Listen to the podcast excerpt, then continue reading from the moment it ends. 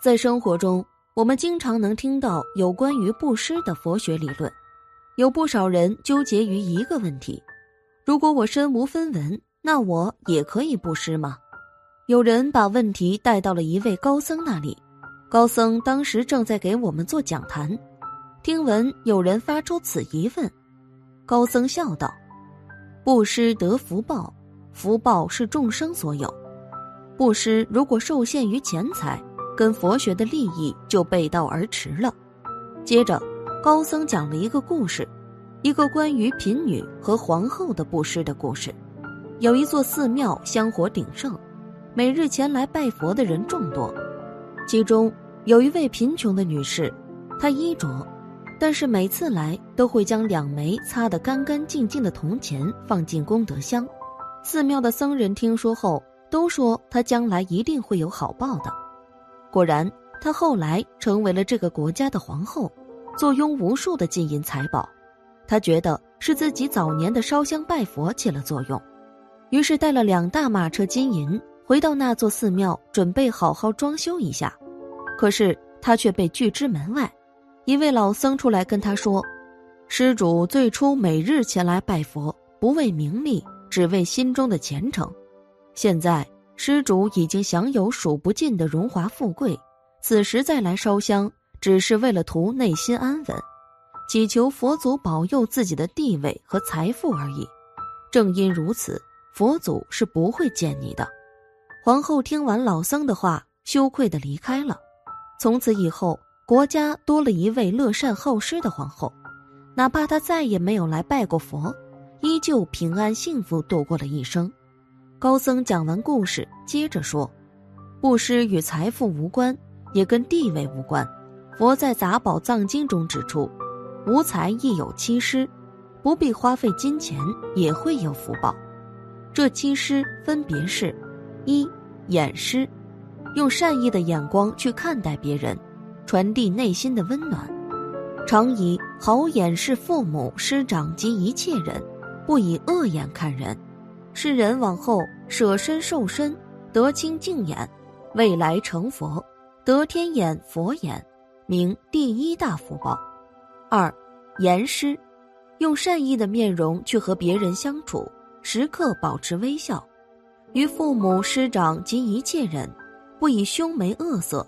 世人往后舍身受身，得妙色相，未来成佛，得金色身，是名第二大福报。三言师，用善意的语言去和别人交流，多说让人舒服的话，与父母师长及一切人，出柔轻语，无粗恶语。世人往后舍身受身，得妙辩才，所出之言，人皆欢喜，信受奉行，未来成佛，得四辩才，是名第三大福报。四身时。用善意的行动去帮助别人，付出劳动，温暖他人，于父母师长及一切修道之人起迎礼拜，与一切人处常怀恭敬谦逊，世人往后舍身受身，得端正身，长大身，人见人敬身，未来成佛如大榕树，无有能见顶者，是名第四大福报。五心识。用善良真诚的心去对待别人，即使我们身无分文，所以上述四种方法行供养，而心不和善，不名为师。善心和善，和善公身，是名心师。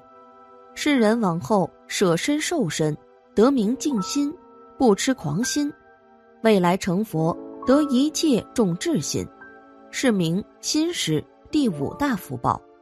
六。床坐时，把自己的座位、地位或者是名利让给别人；若见父母师长及一切人，未补床座，请其安坐；乃至以自己所用安乐座位，请之安坐。世人往后舍身受身，常得尊贵七宝床座；未来成佛得狮子法座，是名第六大福报。七房舍施。把自己的房子提供出来，让给有需要的人休息，于父母师长及一切人，请于自己所有房舍之中，得行来坐卧，予以欢喜安乐。世人往后舍身受身，得自然宫殿设宅，未来成佛，于一切实得宝莲花座，是名第七大福报。真正的布施应当是发自内心的，金钱多少都一样，跟财富无关。高僧将上述七施总结为三点。一和颜悦色待人，这点包含了眼施、言施两种。高僧说，眼睛是一个人内心的反应。一个善良的人眼睛里会有温柔明亮的光，他给世人带来的感觉就是心里不会有坏想法。因此，在生活中要学会用一双善良的眼睛，去传递自己心里的善意。同样。微笑也能带给人温暖，能拉近人与人之间的距离，甚至会给予人力量。有些正处在人生低谷的人，给他们一个微笑，告诉他们人生虽苦，但是微笑是甜的，要努力坚持。所以在生活中，目光善良、面带微笑是一种修养，用这样的状态跟人相处，会让人更加舒服。而如果能做到让人感觉亲切温暖，这是和颜悦色的魅力，也是一种布施。高僧说，眼睛可以传达心灵的旨意，眼光善良、面相温柔的人，心地纯真，这样的人是会有很深的福报的。二，慈祥明亮看人，这点包含了言师和心师。高僧说，良言善心是人间不可或缺的温暖。做人要学会多说善言善语，懂得佛学的慈悲为怀的大道理。他就是希望生活在尘世间的人，要有一颗善良的心，要用这颗善良的心去温暖别人。与良言相对应的是佛教所说的恶语，它包括妄语、恶口、两舌、绮语等。常说这样的话，不仅是在伤人。更是高僧所说的犯口业折损福报，因此待人待事就如高僧所说，一定要学会良言，举善心，善良的对待别人，多说一些赞扬鼓励的话，引导别人走出烦恼，这才是真正的布施之一。正如高僧所说的，良言善心温暖世间，这世间的大爱，都是出自人的善心。拥有一颗善心的人，在言行中会增加自己的福报，所以做人要有一颗善良的心。三，身体力行帮人，这最后一点包含了身施、让座施和房舍施三种。高僧说，布施做善事要身体力行，事无大小，财无多少，心到善意就到，行到温暖就到，所以。布施不一定非要做什么大的事情，哪怕是在公交车上给有需要的人让个座，把自己的房子借住给无家可归的人，都是在布施。这些行为多半是要求牺牲自己的利益，来为他人带来方便和好处。高僧认为，这种把人间大爱装进心中并付诸在行动上的行为是最大的布施。世人多半只为自己的私利。很少有人愿意牺牲自己的利益，这也就是为什么有的人捐了钱，但是不算布施的原因。就犹如那位皇后，因为金钱是他们最不缺的。如果要做到无财布施，就要懂得舍得的道理，不再局限于自己的私利，而是把人间大爱放在心里，并付诸行动。时间久了，布施者会变成被世人尊敬的人。高僧认为，这样的人实际上已经是很接近于佛了，他的福报也会源源不断。若遇有贫穷者，自己虽无财可施舍，但在见到他人不施时，亦应随之而生欢喜心。是故随喜功德不可思议。